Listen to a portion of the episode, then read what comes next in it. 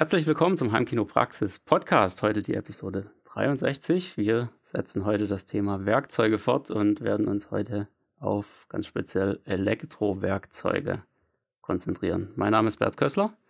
Und hier ist der Florian Schäfer. Wir starten rein.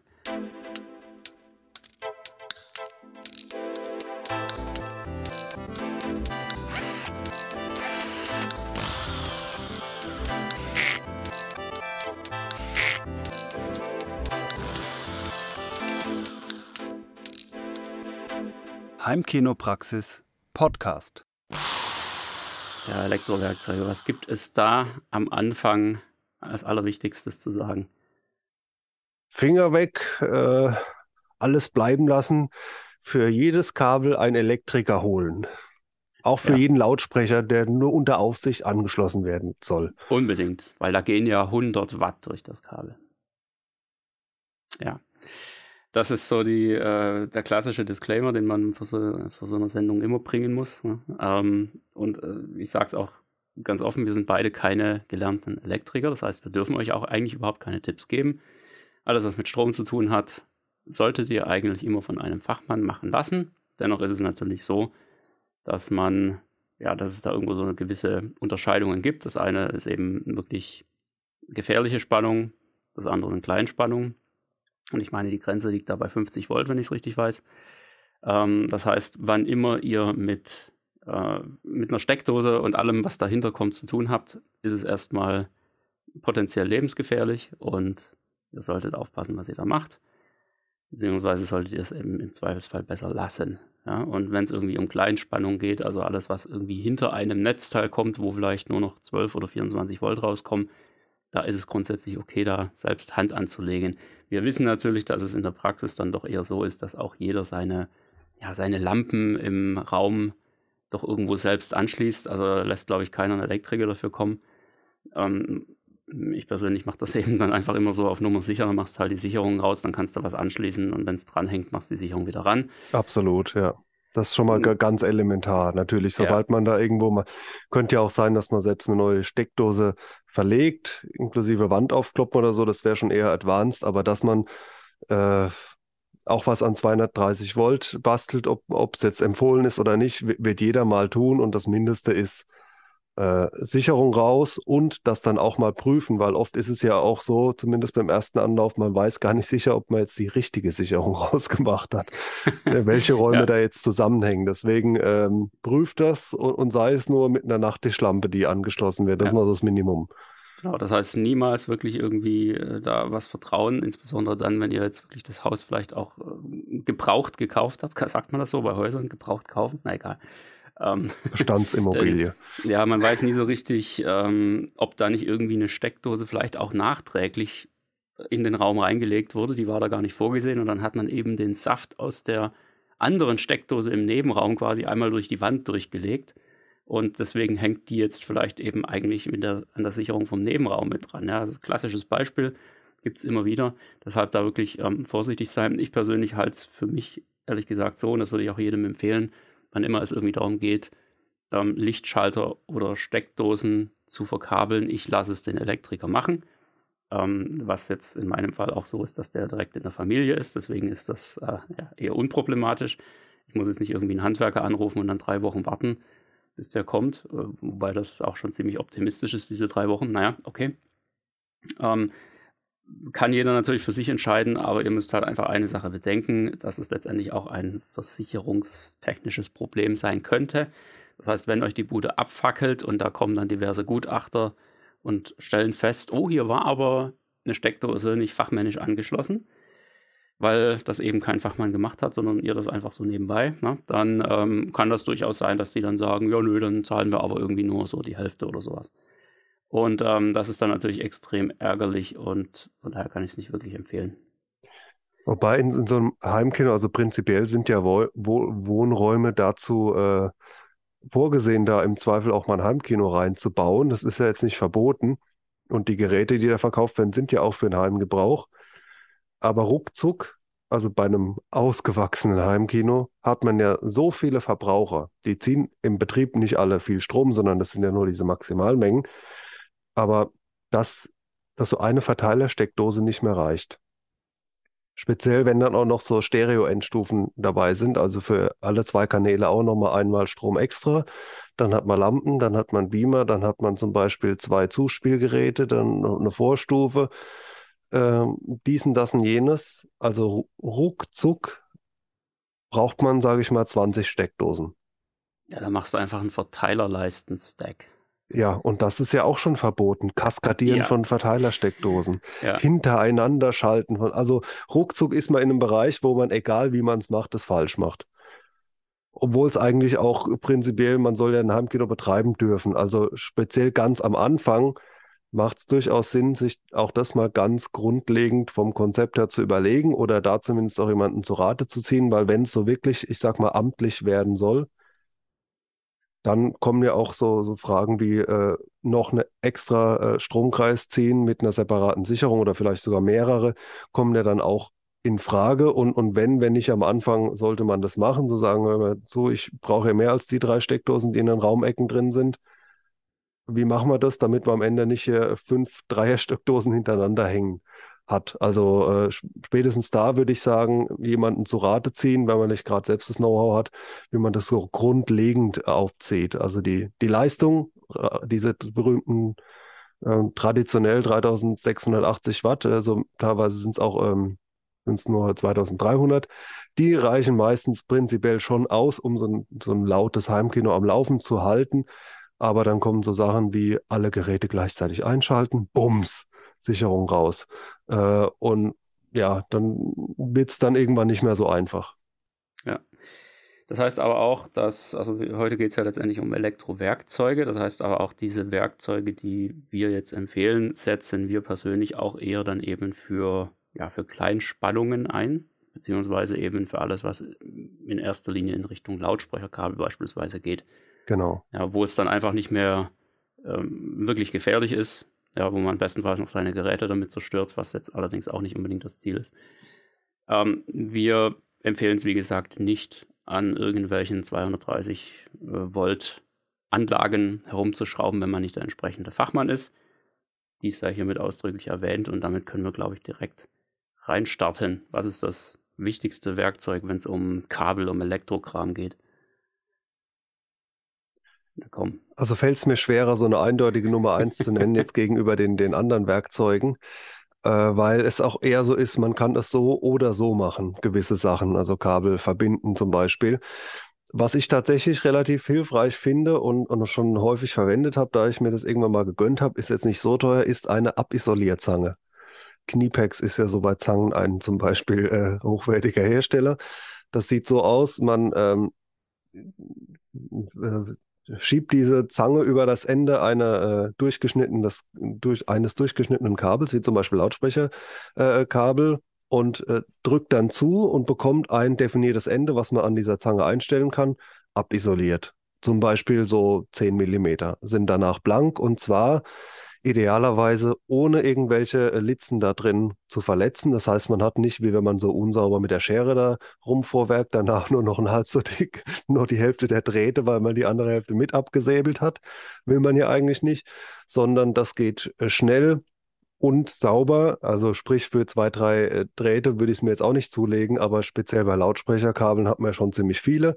Wenn man dann auch noch anfängt mit Endstufen und dies und das, dann ist man ja oft so an so Stellen, wo auch so Stecker 8 hm, mm lang, wie, wie viel auch immer, so ein Stück weit abisoliert gehören, um dann da äh, rein befördert und festgeschraubt. Und eine Abisolierzange, die, äh, die, die kann die Sache doch so auf ein etwas professionelleres äh, Level heben. Kostet, glaube ich, so 20, 30 Euro, vielleicht 40, keine Ahnung, so um den Dreh. Ist aber auf jeden Fall jeden Cent wert. Also da auch nicht irgendwie komplett sparen, sondern so eine richtig schöne man merkt das dann auch, also die, die sieht aus wie so ein, ja, wie, fast schon ein bisschen wie ein T-Rex vorne, ne? so, so ein Maul und dann gibt es da ja, ich, Zähne und die ganz früher hatte ich auch mal so eine super billige Variante und das kann dann auch echt gefährlich werden, weil das ist ja dann auch so mit, sage ich mal, ähnlich, so, so Messer bewegen sich dann und dann ziehen und so und wenn man dann noch seinen Finger dann blöd nebendran liegen hat, dann zack, äh, blutet der ja. Ne? Ja, das sollte man eher nicht machen. Also da wirklich auf, auf was Vernünftiges setzen. Und äh, das lohnt sich definitiv, weil man muss im Laufe eines Heimkino-Lebens muss man so viele Kabel abisolieren, in der Regel Lautsprecherkabel. äh, da ist es schon eine gute Investition. Ja, was haben wir noch? Klassiker, der Phasenprüfer, beziehungsweise so, so ein Elektroschraubendreher, ja, mit so einem, man erkennt ihn sehr leicht an einem durchsichtigen Griff in der Regel und oben so ein kleines Metalldingens drauf. Wir werden jetzt explizit nicht empfehlen, das äh, als das zu verwenden, wofür es gedacht ist. Also tatsächlich jetzt als, als Phasenprüfer, um zu gucken, ob irgendwo Strom drauf ist. Denn das macht ihr bitte eben nur, wenn ihr es könnt, wenn ihr es gelernt habt. Ähm, jetzt wird der eine oder andere sagen, ist doch eigentlich ganz einfach. Ja, ist es möglicherweise, aber wir wollen nicht diejenigen sein, die euch empfohlen haben, mit so einem Ding in der Steckdose rumzustochern. Deshalb, ähm, äh, es ist einfach als, ja, ich sag mal, als Allzweck Schraubendreher richtig gut geeignet. Also um oder? zu wissen, um auf, auf einer Steckdose noch Saft drauf ist, könnte man auch zum Beispiel einfach eine äh, Nachttischlampe nehmen oder so. Da sollte man natürlich vorher geprüft haben, so dass, was Einfaches, dass Mensch. die äh, auch woanders geht. Nicht so, oh, die ging nicht und dann war die Birne kaputt. Ne? Äh, ja, ja, also äh, genau. Aber ich finde diesen Schraubendreher, der auch so ein beliebtes Werbegeschenk ist, auf jeden Fall, das ist ein Must-Have, weil ähm, für die vielen Schräubchen, also vor allem um dann so solche, ähm, wie heißen sie, Bananen und, und so äh, Stecker oder, oder Speakon oder was man alles so hat, die sind ja oft zum Festschrauben an diesen Leitungen. Und da braucht man genau diese Schraubendrehergröße. Also dafür hat man da schon mal den richtigen und es ist dann im Zweifel auch schon nochmal ein Stück sicherer, weil die sind ja eben auch noch bis ganz vorne isoliert. Also ein, ein Schraubendreher, der eben so 10 cm blankes äh, Metall hat, der wäre dann im Zweifelsfall natürlich leitend und gefährlich und in dem Fall äh, könnte man auch quasi das Schrauben unter Strom äh, überleben. Überleben tut man ja 230 Volt glücklicherweise auch meistens. Also jeder Elektriker, den ich kenne, hat das schon mehrmals überlebt. Äh, aber das ist auf jeden Fall nichts, was man anstreben sollte. Und ähm, ja, halt. die haben die richtige Größe, kosten nichts und, und sind auch so ein bisschen sicherer als manch anderer Schraubendreher. Ja, und sie haben diesen kleinen Bügel dran, wie bei einem Kugelschreiber, dass jo. man sich da oben so schön ans Hemd dran stecken kann. Ja, das ist auch also absolut nicht zu unterschätzen, dieses Feature. Nur die ganz billigen, die halten leider nicht lang. Also die, die Spitze, die ist irgendwie aus so einem Weichmetall oder so, habe ich den Eindruck. Also wenn man da mal äh, auch andere Schrauben mit, mit ordentlich Schmackes ein paar geschraubt hat, dann das ist eher so ein Verschleißartikel. Ja, also ich habe jetzt noch keinen geschrottet, aber ja, es ist, letztendlich geht natürlich auch jeder andere flache Schraubenzieher, aber oh, ich habe Schraubenzieher gesagt. Das geht ja überhaupt nicht. Das heißt Schraubendreher. Auch das kann man machen, aber na, anderes Thema. Nein, Schraubendreher heißt es natürlich offiziell. Aber kommen wir zum, zum nächsten. Was, was haben wir noch? So, so ein Klassiker im Elektrofall äh, Multimeter. Ne? Also genau, ja, ein Multimeter. Ich benutze den tatsächlich häufiger, jetzt natürlich nicht, nicht wöchentlich oder so, aber äh, kommt immer mal wieder zum Einsatz. Kosten auch nicht viel, gibt es natürlich von billig bis teuer mit verschiedenen mehr Features. Da sollte man auch schon ein bisschen wissen, was man da tut. Es ist ja klar, weil man hat so ein quasi ein Messgerät und, und dann muss man auch wissen, was will man eigentlich messen. äh, aber man kann also vor allem äh, zwei Sachen äh, feststellen und ähm, also man könnte so Leitungen durchklingeln, indem man sie am anderen Ende verbindet äh, und dann äh, quasi ja, schaut, ob es überhaupt durchgängig ist, also ob der, der Widerstand null ist, ob es leitet.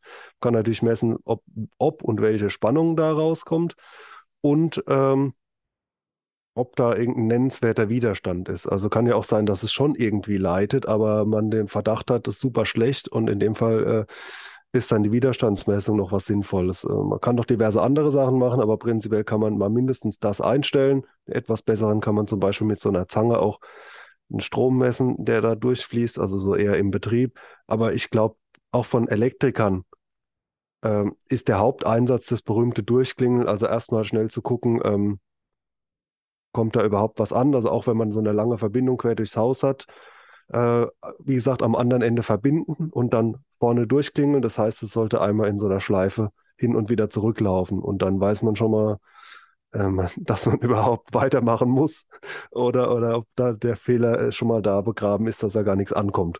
Ja, super praktisch, wenn man irgendwie so ein Bündel aus lauter Kabeln hat, ja, so irgendwie sieben, genau, eins, welche vier Lautsprecherkabel. Ja.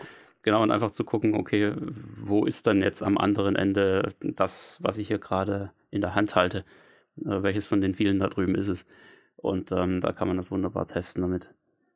Die, ja, du sagst gerade Kabelbündel, da würde ich sagen, kommt ja. dann direkt das nächste, was quasi Elektrowerkzeug ja. mehr oder weniger ist. ähm, oft hat man ja so einen ganzen Strang, wo man am Anfang denkt, ja, ja, klar, hier, das ist das Transparente und das ist das Schwarze und dann, dann ist es halt das kürzere Transparente ist dann das andere. Und dann guckt man am nächsten Tag drauf und denkt, Scheiße, ich habe überhaupt keine Ahnung, welches Kabel war welches. Und dann im blödsten Fall zieht man sie komplett wieder raus und wedelt sie dann wieder einmal rein. Oder äh, man hat sie eben beschriftet in dem Zeitpunkt, wo man es wusste. Ist elementar, mal mindestens mit Klebeband und Edding. Das ist die weniger elegante Variante. Das ist aber schon besser als gar nichts. Und idealerweise auch selbsterklärend und nicht mit zwei Sterne oder ein Stern und ein Strich oder sowas, sondern schreibt drauf, was es ist. Ja, und zwar vorne und hinten das Gleiche. Im Idealfall auch das. Gut, am einen Ende weiß man es häufig, ja, das äh, Kabel kommt halt dort raus, wo der Lautsprecher dann auch steht. Das ist dann ziemlich selbsterklärend, aber halt am Ende vom, vom AV-Receiver bzw. Verstärker, wo dieses ganze Bündel dann ankommt, da kann man sich dann doch schon mal ein bisschen schwer tun.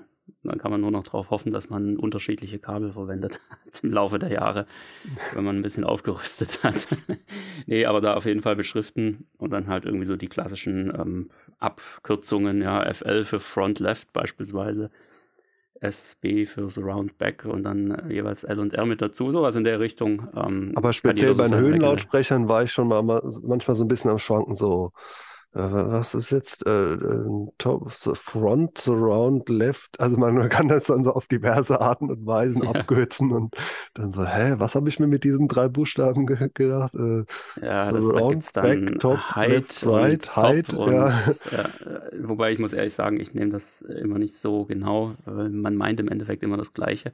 Ob das jetzt Height oder Top äh, oder sonst irgendwas ist, ist eigentlich wurscht, weil die Dinger hängen oben und dann oben gibt es eben auch noch vorne und hinten und äh, vielleicht noch Mitte. Ja, und äh, es ist ja jetzt eher nicht der Fall, dass man sich jetzt mehrere Layouts im selben Raum einrichtet, also jeden Lautsprecher irgendwie gedoppelt hat, dass man da wirklich unterscheiden müsste. Also von daher.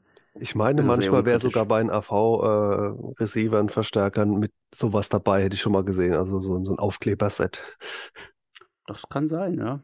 Macht da vielleicht auch Sinn, wenn es halt gut gemacht ist. Ich finde es immer ganz gut, wenn das jetzt Sachen sind, die zum einen nicht irgendwie kleben oder selbstklebend gemacht sind.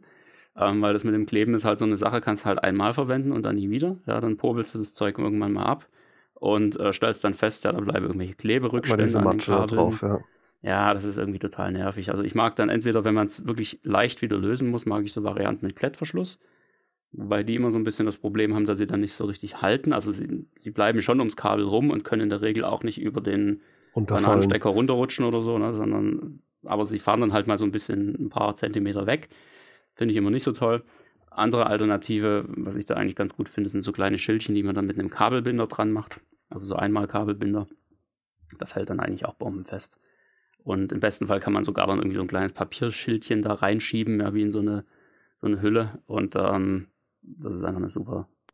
Also wenn man dann alles schön ähm, beschriftet hat, dann kann man ja auch eigentlich schön um alles drumherum nochmal so einen Kabelbinder machen und die zu so einem richtig festen Strang, so zu, zu so einer Stange verbinden.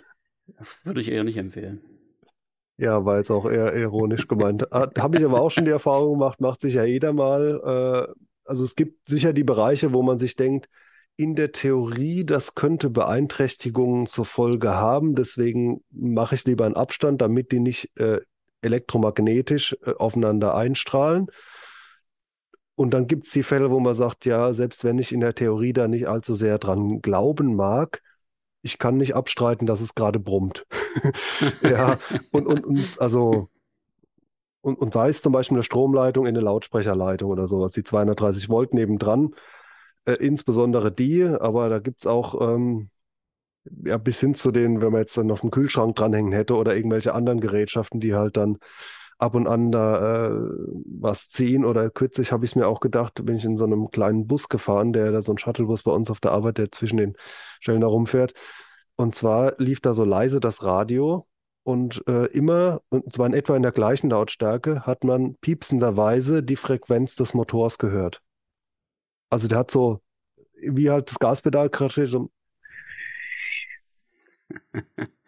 das ist doch schön. So ein Gezwitschere. Ich kann jetzt gerade ja. nicht, äh, weißt was ich meine, so richtig. Ja, ja. Äh, und das ist ja definitiv auch so eine Sache der, der Abschirmung. Fand ich total nervtötend, wenn man dann äh, seinen Motor in den Kilohertz-Bereichen dann nochmal so wieder hallen hört. Aber das gibt es definitiv und äh, wo es möglich ist, äh, versucht das dann zumindest mal mit ein paar Zentimetern Abstand irgendwie zu machen und dann im Zweifelsfall so einen ganzen halben Meter aufzuspannen, wo ähm, in schönem Abstand die, die Kabel äh, liegen. Das, das wäre das Optimum oder eben die auch, wenn überhaupt, dann sinnvoll zu bündeln und zwar nicht nach ästhetischen, optischen Gesichtspunkten, sondern äh, elektrischen, also um äh, die, Einstreuung äh, zu verringern. Also insbesondere die Stromkabel nicht neben die äh, Audioleitung zu legen. Das ist mal das Wichtigste. Also mit Stromkabel meinen wir alles, was irgendwie ans, direkt an die Steckdose angeschlossen wird, also die, die Zuleitung zum Gerät, ja, Kaltgeräte, Kabel und so weiter, aber natürlich auch die, ja, äh, die Leitungen zur Steckdose, die irgendwo in der Wand liegen oder in irgendeiner Unterkonstruktion, was auch immer. Ähm, da versuche ich immer so viel wie es nur irgendwie geht, Abstand zu halten, weil das hat definitiv Auswirkungen. Ja, ich erzähle da immer gerne die schöne Geschichte, äh, als ich mal in einer Mietwohnung lebte, wo im Keller die, äh, also die Zuleitung, der Hausanschluss quasi noch so, so ein paar Meter verlegt war bis zum Elektrokasten. Und direkt daneben hat irgendein Schlauberger den Telefonklingeldraht äh, verlegt, über den dann die DSL-Leitung auch, äh, also das DSL reinkam.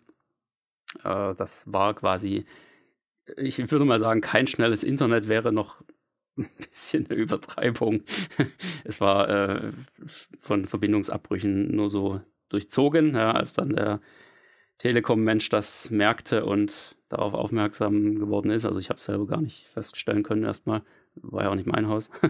da äh, hat er das Kabel schlicht und einfach woanders langgelegt und auf einmal hatten wir das allergeilste Internet. Also das, es gibt definitiv das habt da ihr euch nur Auswirkungen. Ja, wahrscheinlich. Also es muss so gewesen sein. Nee, es gibt da definitiv Auswirkungen. Ob man sie jetzt immer gleich hört, ist nochmal eine andere Frage. Aber man kann es ja vermeiden. Ein anderer Grund, warum ich das nicht empfehle, insbesondere Lautsprecherkabel wirklich so als Bündel zu verlegen, als so eine dicke Schlange Anaconda, ja, so eine Kabel-Anaconda, ähm, ist einfach der, dass sie da total unflexibel werden. Ja, jedes Lautsprecherkabel für sich ist relativ gut äh, zu biegen und zu verlegen. Das ist normalerweise kein Problem, aber sobald man da mal vier, fünf oder noch mehr davon aneinander kettet durch äh, entsprechende Maßnahmen, ja, da gibt es ja auch so Kabelumwickelungs- Dinger, so, so Schläuche da, ja, ja. Kabelspiralen und solche äh, Schatze. Wenn man das macht, dann halten die Dinger eben zusammen und wollen natürlich bei einer Biegung äh, entsprechend andere Längen haben die dann, ja. Also die innen verlegten Kabel sind müssen kürzer sein oder können kürzer sein als die außenverlegten und so weiter. Und das geht dann halt einfach nicht mehr so richtig, wenn die aneinander gekettet sind. Das heißt, das ganze Ding wird extrem unflexibel, schwer, will immer von sich aus in irgendeine bestimmte Richtung fallen und gebogen werden. Es wird einfach unendlich schwierig, das anzuschließen. Deshalb ähm, lasst die Dinge einfach einzeln hängen und versucht sie halt so ein bisschen zu ordnen. Ja, da macht auch manchmal die, die Ästhetik so einen Strich durch die Rechnung. Das, das sieht man ja auch manchmal, ja, sieht schön aus. So jedes Kabel kein Millimeter zu lang, so den super schönen Biegeradius und dann hier mit Kabelbinder äh, äh regelrecht äh, sadistisch äh, fest angezogen und, und äh, oh, toll, aber elektrisch halt hm, ja, gar nicht mal so gut. Und äh, wenn du dann nur einmal die Endstufe gegen eine andere tauschst, und da ist dann der Anschluss drei Zentimeter weiter links und dann, ja, zehn Meter ein Kabel neu verlegen, weil äh, alles halt auf Presspassung äh, ja. beschönigt wurde. Muss nicht unbedingt sein. Ne? Also deshalb auch die, die Kabelbinder nicht so, so stark anziehen, dass nachher kein Strom mehr durchs Kabel geht. Ja, aber ich denke, Kabelbinder genau. muss man auf jeden Fall haben. Das ist sowohl die, die wiederverschließbaren sind einfach unheimlich praktisch so im, ja, im Alltag oder während man noch seine Kabel sortiert und ordnet und so weiter. Und dann wiederum die, die Einmalkabelbinder so für die dauerhafte, äh, ja, fürs dauerhafte Verlegen oder fürs dauerhafte am, an Ort und Stelle halten sozusagen oder einfach zusammenpacken, was auch immer. Sollte man irgendwie alles haben wird einem ja auch an jeder Ecke hinterhergeschmissen, auch schön in schwarz und so. Ne? Sehr gut. Was brauchen wir noch, wenn es um Elektrosachen geht? Werkzeuge. Lass uns mal wieder ein bisschen mehr auf Werkzeuge zurückkommen. Ja, wir haben jetzt schon viele Sachen genannt. Messgeräte, Kabelbeschriftung, Kabelbinder, das ist ja alles irgendwie, naja, nur so bedingt ein Werkzeug, richtiges Werkzeug. Ein Lötkolben. Ja, definitiv. Kannst du eigentlich löten? Jetzt mal ganz ehrlich, ich habe es mal in der Schule, haben wir das mal gemacht, ähm, aber seitdem habe ich nie wieder wirklich gelötet. Aber ich habe ganz oft ja, zugeguckt. ich kann löten, aber nicht besonders gut. Ähm, also ja. ich kann auch insofern löten, als dass ich mir schon diverse Do-it-yourself-Projekte ähm, so, so Platinen bestückt habe, also so diese mit einfachen Bauteilen, ne? Widerstand, äh, Kondensator und, und was weiß ich was, in diesen normalen Größen das kriege ich da äh, rauf und runter gelötet mit äh, Lötstation und Entlötpumpe. Das wären dann so, so zwei Sachen, die man da bräuchte. Also Lötstation sorgt für eine gleichmäßige Temperatur. Ich hatte als Kind oder so, ich glaube, noch kann man noch sagen, Kind oder fast Jugendlicher mal von meinem Opa so einen Lötkolben geschenkt bekommen, so der direkt in die Steckdose geht. Das sind ja diese billigen, ne? also quasi nur ein Kabelgriff und vorne eine Lötspitze. Das reicht für so grobe Sachen auch aus. Äh, die sind dann meistens nicht besonders flexibel, weil sie halt entweder zu stark oder zu schwach sind. Im einen Fall schmilzt einem das Bauteil weg und im anderen Fall kriegt man das, das Zeug nicht weich, was man da äh, lösen will. Ähm, und wenn man dann wirklich empfindlichere Bauteile hat, also wenn man mal an irgendeinem so IC oder sowas rumlöten will, also spätestens da äh, ist eine Lötstation Pflicht, auch mit einer feinen Spitze etc. Also ich kann das ein bisschen, aber komme da auch ganz klar an meine Grenzen. Würde sagen, wenn man da mal schon eher in die Richtung geht, modifizieren, also sprich einen anderen Lüfter einbauen, eine andere LED, das wären so Klassiker. Dann geht auch das manchmal noch ohne Lötkolben, weil man ja auch da mit irgendwelchen Verbindern oder Abklemmen und so weiter was machen kann. Aber da ist man dann schnell im Bereich, wo man sagt, okay, wenn man jetzt einmal was ab- und anlöten könnte, dann wäre es schon gut. Also ich nutze das auch öfters mal, aber wenn es, ich würde sagen, man, man muss es nicht erlernen, um ein Heimkino zu bauen und äh, wenn man damit sonst eigentlich auch nichts am Hut hat, dann, dann braucht man es nicht.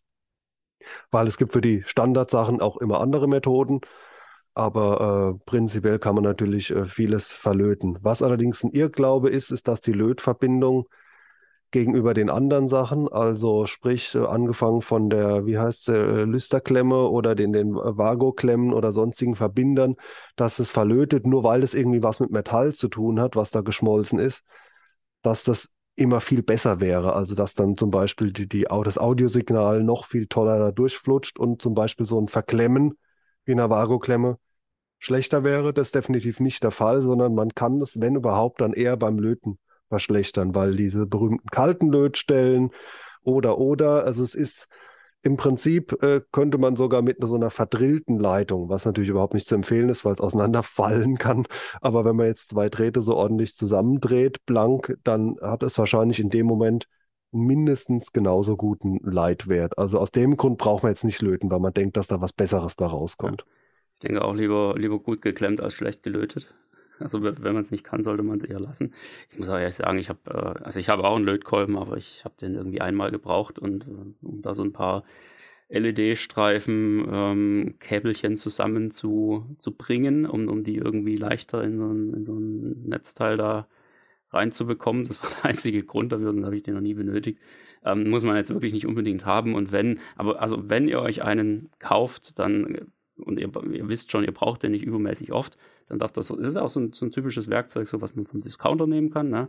Das muss jetzt nicht der super tolle Lötkolben sein, sondern da reicht auch irgendwie so ein, so ein 20-Euro-Ding im Prinzip. Ich würde euch allerdings empfehlen, Jetzt lachst du, warum lachst du? Ja, ich, ich wiederum äh, bin da eher der Meinung, also dass es was Besseres sein darf. Es muss nicht die, die 500-Euro-Lötstation sein, das nicht, ja. aber dieses Lötstation und auch das gibt es ja billig mittlerweile. Das ist schon, ja. äh, ja, also ich meine, wenn, wenn man jetzt nur so einen Draht verlängern will, ein Klingeldraht, gut. Discounter von mir aus, alles gut, definitiv. Aber spätestens, wenn man halt an Bauteile ran will, wo äh, übermäßige Hitze schlecht wäre, ja, äh, ja also an Kondensatoren ja, oder irgendwie sowas, da willst du jetzt nicht mit so einem Bratpfannending da.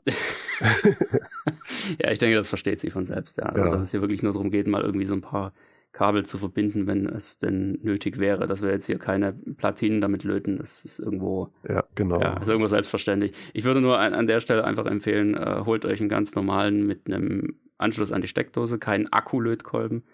Weil die Dinger sind in der nee, Regel totaler Murks. Ja. ja. da drückst du irgendwie, keine Ahnung, zehn Minuten lang diesen Knopf, damit die Spitze heiß wird. Aber sobald du es mal eine Sekunde loslässt, ist das Ding kalt. Ja, das ist, äh, ist irgendwie nicht so genial. Ja, was haben wir noch? Also ich habe zum Beispiel auch so äh, Netzteil äh, mit dem richtigen Stecker versehen oder mal ein Kabel verlängert. Und da ist es ja schon blöd, ja. so ein Krimp, äh, wie heißt das, so, ein Bargo oder sowas dazwischen zu haben. Das sieht ja dann albern aus. Also da kann man dann schön löten, Schumpfschlauch drüber zum Beispiel. Aber auch da gibt es natürlich auch Alternativen. Es wäre noch so ein Spezialding. Wie heißen die denn äh, fachlich korrekt? Ich habe es schon ein paar Mal verwendet. Das sind so welche, die man rein mit Heißluft oder mit dem Feuerzeug weißt du, da nimm, tust du zwei Drähte ja. durchstecken, so, so kleine äh, transparente Hülsen, ja, links und dann rechts schmilzt du das rein. einfach zusammen. Ja, ich weiß, dann sind die idealerweise auch noch wasserdicht, weil sich das alles so, so all in one. Allerdings habe ich da die Erfahrung gemacht, da ist es auch nicht so leicht, die richtige Temperatur zu treffen. Also ruckzuck hat man das Ding auch so halber verschmort. Entweder es ist nicht heiß genug, um dass sich dieses Lötzinn in der Mitte äh, verflüssigt, oder ja, also hm, genau, zu wenig, zu, zu viel. Aber auch da, also wenn es jetzt, jetzt immer noch äh, glatt und schick sein soll, auch da gibt es Möglichkeiten ohne Lötkolben. Ja, und äh, Klassiker in dem Bereich wären natürlich, äh, also zum einen Aderenthülsen ist das noch so ein Thema. Ja, da braucht man auch, also wäre es gut, die entsprechende Zange zu haben, um die Dinger sinnvoll zu quetschen. Ja, das ist also Quetschverbindung. Das gibt es ja auch noch, genau. Auch. Ja, aber es soll ja heute nicht irgendwie speziell um um Verbindungen gehen, sondern um die Werkzeuge dazu. Und ich glaube, was sich äh, auf jeden Fall auch mal ganz gut macht, ist eine, eine Grimmzange. Ne? Genau, also wenn man viel elektromäßig macht, dann ja, aber wenn man nur sagt, ich will hier und da mal irgendwie was verbinden oder so und auch mal was anderes nehmen als eine Vago-Klemme oder eine Lüsterklemme, dann braucht man entweder einen Lötkolben oder eine Grimmzange oder diese Schmelzverbinder, dann braucht man irgendwas von denen. Aber für den gelegentlichen Einsatz reicht vielleicht auch eins von denen aus. Also man kann definitiv einen Heimkühner auch ohne Krimpzaun bauen. Also auch ohne da zu krimpen. ja, ohne sicher. Frage. Ja. ja. Also ich, ich würde tendenziell immer den, den einfacheren Weg gehen und das ist in der Regel der, wo nichts heiß gemacht wird. Also sprich, Löten ist für mich immer so ein bisschen die, die erweiterte Variante. Ich versuche es dann doch immer irgendwie vorher zu machen, sei das jetzt mit Klemmen, sei das mit ja, irgendwas äh, mit, mit Quetschverbindungen oder sowas. Das ist einfach für jemanden, der es nicht regelmäßig macht, finde ich wesentlich einfacher umzusetzen und damit einfach auch für den, für den Laien besser in der Anwendung. Zum Schrumpfschlauch äh, würde dann natürlich ein Heißluftföhn äh, gehören, also nicht ein normaler Föhn, dann, dann wartet man ein bisschen lange. Feuerzeug geht auch, mache ich wahrscheinlich häufiger als es Heißluft irgendwie. Aber äh, ja, kugelt halt unter Umständen an. Ne? Ja, dann genau. Also das ist die elegantere Variante. Und ein paar Mal haben wir schon dieses eine Markenprodukt beworben. Ist auch echt eine tolle Empfindung, äh, Erfindung. Gibt es auch natürlich Nachbauten von. Äh, die berühmten Vago-Klemmen. Also man, man steckt die, äh, die abisolierten Adern rein und klappt ein Säbelchen runter und das Ganze leitet perfekt und hält auch ewig. Ist nur halt so ein Knubbel, wobei es gibt die auch so inline. Also jetzt nicht, dass die beide von der gleichen Seite reinkommen, sondern einer von links, einer von rechts und das, dann hat man halt nur in der Mitte diesen kleinen äh, Plastikkasten. Und von denen würde ich sagen, sollte man definitiv einen Vorrat haben. Und das ist auch die, die viel bessere Variante zu den Lüsterklemmen, was man ja sonst bei diesen äh, Baufassungen, Lampen so an der Decke oft hat, weil die Lüsterklemmen, das ist echt so, so oft, man denkt, man hat es gut festgeschraubt berührt und dann fällt, die, fällt das Kabel raus. Und man denkt, wo hatten sich das jetzt ja. da versteckt, in welcher die, Ecke? Die taugen absolut nichts. Äh, und dann, also das, und wiederum diese Vago-Klemme, es ist, äh, die sind viel teurer als die Listerklemmen, also weil da hast du ja quasi ein 20er-Pack für 50 Cent so ungefähr und Vago, das kostet dann eher was, aber äh, man will ja auch nicht hinter den ganzen Absorbern und Krempel, wo man mal zum Beispiel auch eine Lautsprecherleitung verlängert hat, darf man machen. Äh, aber da will ich dann auch nicht wieder alles abreißen, um zu gucken, wo ist der Fehler. Habe ich doch die Lüsterklemme nicht angezogen, sondern da investiere ich ja. dann lieber 50 Cent. Absolut. Und äh, schön aussehen tun sie auch noch. Muss man auch ganz klar dazu sagen. Nee, ich finde es einfach mega praktisch. Ich habe auch immer so einen so Vorrat von den Dingern mittlerweile da, ob ich sie brauche oder nicht. Irgendwann, ich weiß ganz genau, irgendwann brauche ich sie für irgendwas. Und ähm, das ist einfach eine, eine super genau, tolle Investition. Genau, gibt es dann so für also für eins macht keinen Sinn, aber ab zwei aufwärts und mehr Leitungen. Also wenn man dann drei und vier und fünf, also jede Leitung hat so einen Anschluss quasi. Ja. ja und das gibt es aber an der Lüsterklemme auch nicht. Da hast du ja nur die eine Seite und die andere. Und wenn du drei verbinden willst, dann tust du auf einer Seite zwei reinprügeln hat hm. jeder schon mal gemacht, glaube ich. Ja, ähm, man kann es mal versuchen, aber eher nicht. Eigentlich ist Listerklemme nur für die Baufassung äh, so, im, ja. wo man fest einzieht. Das, man, man, muss ja auch einfach ganz klar sagen, die Kabel unterscheiden sich ja da sehr stark. Das, was irgendwie so an äh, für, die, für die Lampe oder für die Steckdose aus der Wand kommt, das ist halt in, in der Regel ein massiver Kupferdraht. Genau. Ja. Äh, und, und das, was ein Lautsprecherkabel ist, besteht halt aus vielen kleinen Einzeladern, so an die 50 Stück oder noch mehr. Und ähm, wird miteinander verdrillt. Und das ist einfach eine völlig andere Sache. Sowas kriegt man nicht vernünftig in eine, in eine Lüsterklemme rein. Da kann man schon eigentlich fest davon ausgehen, dass dann irgendwelche Einzeladern wegstehen werden. Und die sind natürlich dann gewissermaßen als Verlust zu werten. Und ähm, bei einer Vago-Klemme passiert das in der Regel nicht, weil die haben einfach eine Öffnung, die ist groß genug. Und die ist auch wirklich komplett geöffnet, wenn der Hebel oben ist. Das heißt, da kann man so ziemlich alles bis, also mindestens bis vier Quadratmillimeter bekommt man da locker rein. Ich weiß nicht, ob. Gibt es natürlich auch ein paar verschiedene Größen, aber eigentlich reicht ja. diese eine Standard. Genau, die, die Standardgröße reicht normalerweise. Und ähm, dann einfach den Hebel runter und dann weiß man, dass man einfach alle Adern drin hat und dann gibt es da keinen Stress und keinen Verlust an der Stelle. Und elektrisch ist natürlich immer zu bevorzugen, wenige Übergänge zu haben. Also manchmal ist da auch so ein Verkünsteln anzutreffen. So, ich sag mal, erst wird das Ende der Ader äh, mit Lötzinn überzogen, um es dann äh, irgendwo noch was drauf zu krimpen und das gekrimpte Dingens wird dann noch in, eine, in so einen Bananenstecker reingeschraubt und weil das Ganze golden ist, äh, erhofft man sich davon irgendeine Verbesserung. Das bringt natürlich gar nichts, sondern äh, rein elektrisch wäre es am besten, diese ganzen Stecker wegzulassen und äh, die Leitung direkt an den Anschluss dran zu machen. Nur wenn man ab und zu mal umsteckt, und das ist ja bei AV-Verstärker-Receivern schon mal der Fall, dann macht so ein Stecker schon Sinn, aber in den braucht man jetzt auch nicht zusätzlich noch rumzulöten, zu krimpen oder sonst was, sondern den macht man so, in dem Fall ja Schrauben in aller Regel, äh, schraubt man eben da fest und, und fertig aus. Also da ist dann auch mal weniger mehr. Ja. Wichtiger Hinweis an der Stelle, niemals Lötverbindungen und Quetschverbindungen miteinander kombinieren. Also nicht irgendwie ein Kabelende verlöten und dann noch ein, was weiß ich, äh, irgendwas zusammenquetschen oben drüber. Ja, das geht hundertprozentig schief, weil dann, dann bricht die, die Lötverbindung letztendlich auf und ihr habt am Ende eine schlechtere Verbindung, als wenn ihr es einfach gelassen hättet. Oder auch diese, diese äh, Bananenstecker, die haben ja in der Regel zwei Schrauben, so einmal von oben, einmal von unten die ja genau dafür da sind, eine Leitung, die die richtige Dicke hat, gescheit anzudrücken, auf dass es überall toll leitet, dass alle mal verbunden sind. Ja. Jetzt darüber noch eine Ader-Endhülse zu krimpen, die ja die Funktion alleine schon hat und die dann von den Schrauben nicht mehr gescheit erwischt wird, das ist auch schon so ein äh, ja, Doppelübergang, doppelt gemoppelt, macht es auch nicht mehr besser. Und dass die jetzt äh, sofort korrodieren, also so bloß keine freie Leitung, weil die ist ja sofort grün, so, so wild ist es auch nicht. Also von mir aus macht euch einen Termin rein, in zehn Jahren alle Kabel drei Zentimeter abschneiden oder so. und einmal durchchecken. Ja, ja genau. und, und dann das, das letzte ja. vielleicht leicht korrodierte Ende dann zu tauschen. Okay, aber ich meine, es ist ja auch nicht so im Garten bei strömendem Regen angeschlossen. Dann wäre das ja alles nochmal was anderes. Ja. Und dann aber unbedingt bitte eine Vorher-Nachher-Messung machen, ne, damit wir genau wissen, was der Unterschied ist. Wahrscheinlich überhaupt keiner. Ja, gibt es noch irgendwelche Sachen, die dir einfallen? Oder sind wir mit den Elektrowerkzeugen soweit eigentlich durch? Ich glaube, das waren schon die wichtigsten, ne? Damit, äh, also speziell Werkzeuge. Wir driften ja jetzt in, in andere Elektro-Tipps so ab, wie man was äh, verkabelt ja. und verbindet. Da gibt es natürlich noch vieles, aber ich würde sagen, Werkzeuge. Ja, also ist ja. auch viel entweder oder, wie wir festgestellt haben. Man braucht jetzt nicht alle Natürlich. Varianten. Wenn es so ein Fable ist und wenn man sagt, ich löte auch eine Platine und diesen das, dann braucht man das ganze Sammelsurium.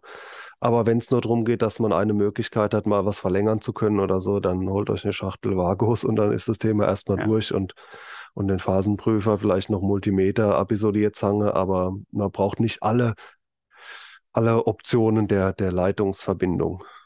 Absolut nicht. Der Profi-Elektriker-Werkzeugkasten muss definitiv nicht angeschafft werden, sondern es reichen einfach so ein paar Basics. Denn wie gesagt, im Endeffekt dreht sich eigentlich das meiste um Lautsprecherkabel. Alles andere gibt es ja im Grunde fertig zu kaufen, fertig konfektioniert. Ja, seien das jetzt irgendwelche Cinch-Verbindungen, XLR oder was auch immer. Äh, Lautsprecherkabel und da dann in dem Zuge eben auch die, ja, im, im etwas professionelleren Bereich, sage ich mal, wenn dann die Speak-On-Stecker da mit reinkommen. Ähm, die sind auch mit Schrauben, also die, die bekannten Neutrik. Die werden geschraubt, ja. Genau, also es gibt zwar bei Cinch und so, muss man dann schon eher mal was löten, aber ganz viele Verbinder, die gibt es, äh, wie die Speakon, zum Schrauben. Und auch da sind wir wieder bei unserem berühmten Phasenprüfer, der passt da perfekt. Fertig aus. Keine weiteren Schmerzen, was, was genau. das Herstellen passender äh, Kabel angeht. Genau, am Ende einfach zum Test mal ins, in den Stecker vorne reinpusten, gucken, ob es am anderen Ende rauskommt und dann wissen wir, wir haben die beste Verbindung. Ne? Sehr gut.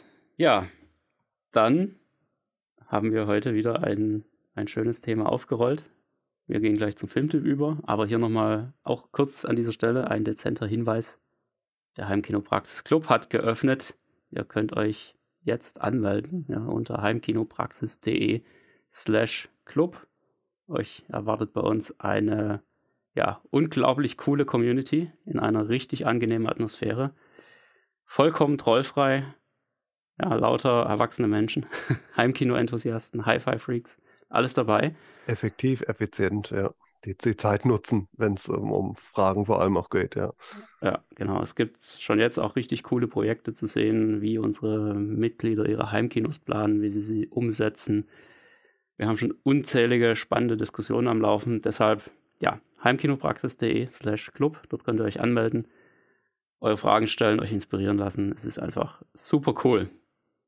Und jetzt ab zum Filmtipp.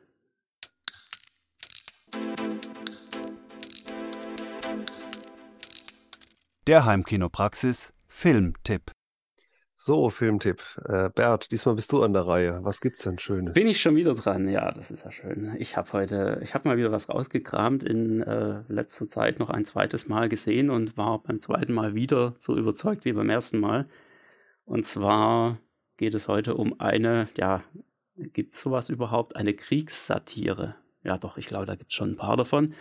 Aber ähm, das ist ja immer so ein bisschen so ein schwieriges Thema, ne, weil da soll man ja eigentlich keine Witze drüber machen und so weiter. Aber hier in dem Fall hat es einfach mal so richtig gut funktioniert. Und zwar geht es um den Film Jojo Rabbit von 2019.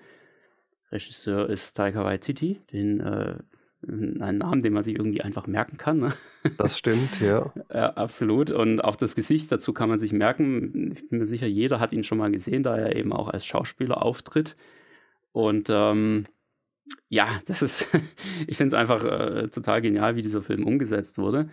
Äh, es geht letztendlich um eine, wir haben einen Jungen in, im Zweiten Weltkrieg, der feststellt, dass seine, seine Mutter, also er lebt bei seiner Mutter, logischerweise, ähm, dass die ein etwas dunkles Geheimnis hat.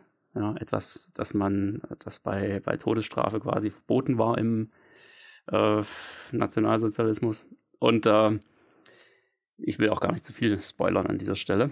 Und man muss aber dazu sagen, dass eben dieser Junge äh, eigentlich total überzeugt ist von dem ganzen Kram und, und Hitler ist sein bester Kumpel ja, und quasi so sein, sein imaginärer Freund, äh, der ihm immer, immer wieder erscheint. Ja, und, und er versucht sich da auch mit Leibeskräften einzubringen.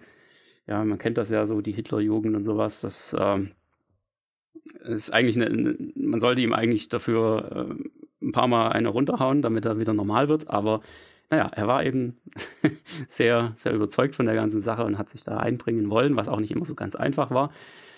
Und naja, merkt dann plötzlich, dass äh, eben doch nicht alles so ist, wie er sich vorstellt und dass sein imaginärer Freund Hitler, der übrigens von Taika Waititi selbst gespielt wird, als so eine kleine, so eine kleine Spezialrolle in diesem Film, äh, dass das eben alles doch nicht so hinhaut. Ne? Und man merkt so richtig schön, wie er sozusagen im Laufe dieses Films, ja, ich würde mal sagen, vermenschlicht, ja, wie er wieder normal wird und aus seiner, seiner komischen, festgefahrenen Ansicht sozusagen immer mehr rausrückt. Und ähm, naja, es ist auf jeden Fall eine sehr, sehr coole Story. Es ist mal ein bisschen was anderes in diesem Bereich. Und warum ich es eigentlich erwähne und empfehle, ist vor allem auch das, es ist ja ein sehr, sehr schwieriges Thema, muss man ganz klar sagen. Und ähm, jeder Film, der darüber gedreht wird, äh, wandelt immer so ein bisschen auf so einem schmalen Grat, ja. Dass es auf der einen Seite nicht irgendwie reißerisch wirkt und dass man nicht irgendwie aus Versehen sagt, boah, cool, die vielen Flugzeuge und boah, geiler Panzer oder sowas. Ja, das ist äh, ein bisschen schwierig. Und auf der anderen Seite muss man aber auch so ein bisschen aufpassen, dass man jetzt nicht zu sehr auf die Tränendrüse drückt und da irgendwie, hm, naja, ich, ich glaube, ihr wisst, was ich meine. Ne? Ja, und speziell in Deutschland sind ja auch, also die diversen Hitler-Darstellungen allseits bekannt und dann so ja. der nächste Film mit diesem Thema. Ja, und was denn genau. diesmal? Wie, wie haben sie es denn jetzt aufgerollt? Ich ja. kenne auch einige, die den Film überhaupt nicht mochten und dann auch sagen, dieses irgendwie, äh, dieser Humor da nicht angeschlagen hat, so, aber ich persönlich finde ihn auch absolut brillant, weil er so, so ein paar äh, coole äh, Ideen hat, die dem Film zugrunde liegen, die das sehr gut machen. Und zwar, es wird ja, und zwar absichtlich, werden auch ein paar Sachen falsch dargestellt. Also so mittlerweile, ja. wer sich in der Geschichte auskennt, der weiß ja, äh, Hitler war Veganer und diesen, das und jenes. Also es sind ja alle möglichen Facts, sind ja so, äh, äh, ein, hat ja jeder verinnerlicht. Und, äh, und da werden so ein paar Sachen, die sind einfach falsch, wie sie da dargestellt werden, aber auch absichtlich, um um da so eine, weiß ich nicht, Leichtigkeit und so zu erzeugen. Und dann auch der Junge, der sympathisch ist und den toll findet und damit erstmal so dieses, äh, ähm, den Tr Trick macht, nicht am Anfang in die Falle zu tappen, zu sagen, ja, äh, ist doch vollkommen klar, dass den alle normalen Menschen blöd fanden, weil bekanntermaßen hatte Hitler äh, sehr viele Anhänger und ähm, und das nicht, weil zu dem Zeitpunkt alle bescheuert waren, sondern äh, weil es halt irgendwie ähm, anders gesehen oder es hat irgendwie funktioniert. Das ist ein Mysterium natürlich auch ein bisschen, aber das wird da so ein bisschen äh, auch dadurch erklärt. Und dann werden immer so Witze gemacht, so, die teilweise so an dieses, wie dem, der, das kleine Arschloch oder so, da gab es noch mal so einen Hitler-Film, also die an so eine ganz ja. Brachialhumor so irgendwo anknüpfen, so ho, ho, ho, äh, Nazi-Witze, ja, wie vielleicht auch in, in Deutschland schwieriger möglich sind. Und dann denkt man erst so, ja, ja, he, he, he. Und äh, stimmt, man kann es ja auch ganz albern machen. Und dann, wie du es auch schon erwähnt hast, gibt es aber diesen Twist, der sich aber erst so nach und nach entfaltet.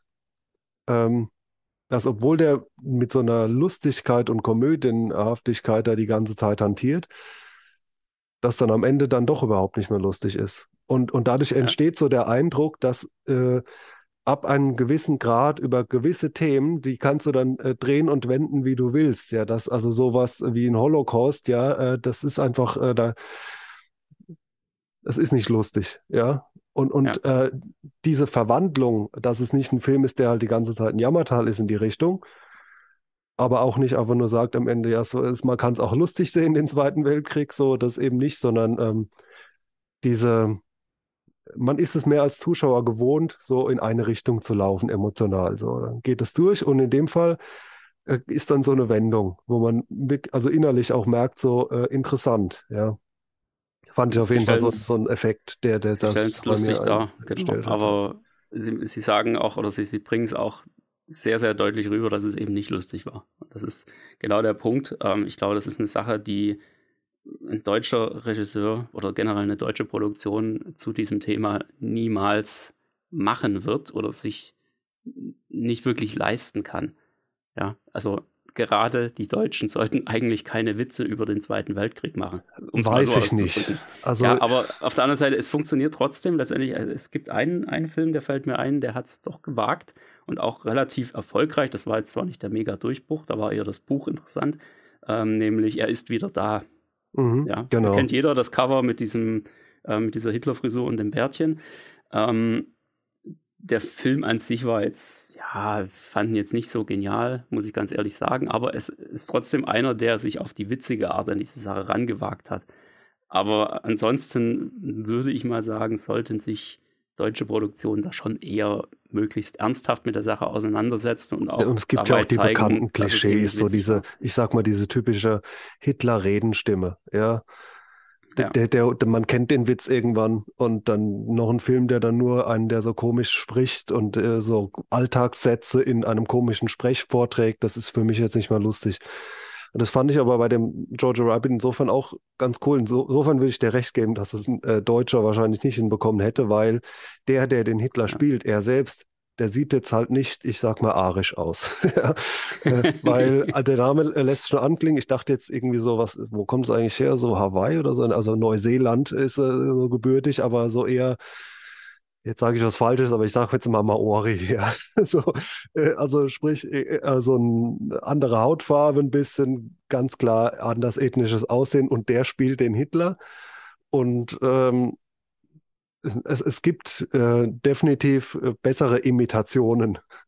Aber Auf darum, darum geht es ihm ja nicht, sondern Eben. das lässt das Ganze halt auch ein bisschen auf einem abstrakteren Level betrachten. Und das ist ja auch das durchaus Lohnenswerte an an der Zeit gewissermaßen, äh, wenn man sich damit befasst, da noch äh, auch heute noch irgendwelche Erkenntnisse rauszuziehen, idealerweise, und, und nicht nur schwarz-weiß und anno dazu mal, sondern drüber nachzudenken, wie das und dies und das und jenes. Und, äh, und trotzdem ist es ja unterm Strich größtenteils eine Komödie, immer noch. Ja, auf jeden Fall. Von daher sehr Erstaunlicher Film, ja. Und doch auch sehr, sehr witzig gemacht. Jojo Rabbit von 2019. Ja, damit wären wir für heute durch. Wir hoffen, ihr hattet wieder ein paar gute Tipps, ein paar gute Erkenntnisse. Und dann hören wir uns wieder in zwei Wochen zur nächsten Folge. Bis dahin macht's gut. Genau, bis dann. Tschüss.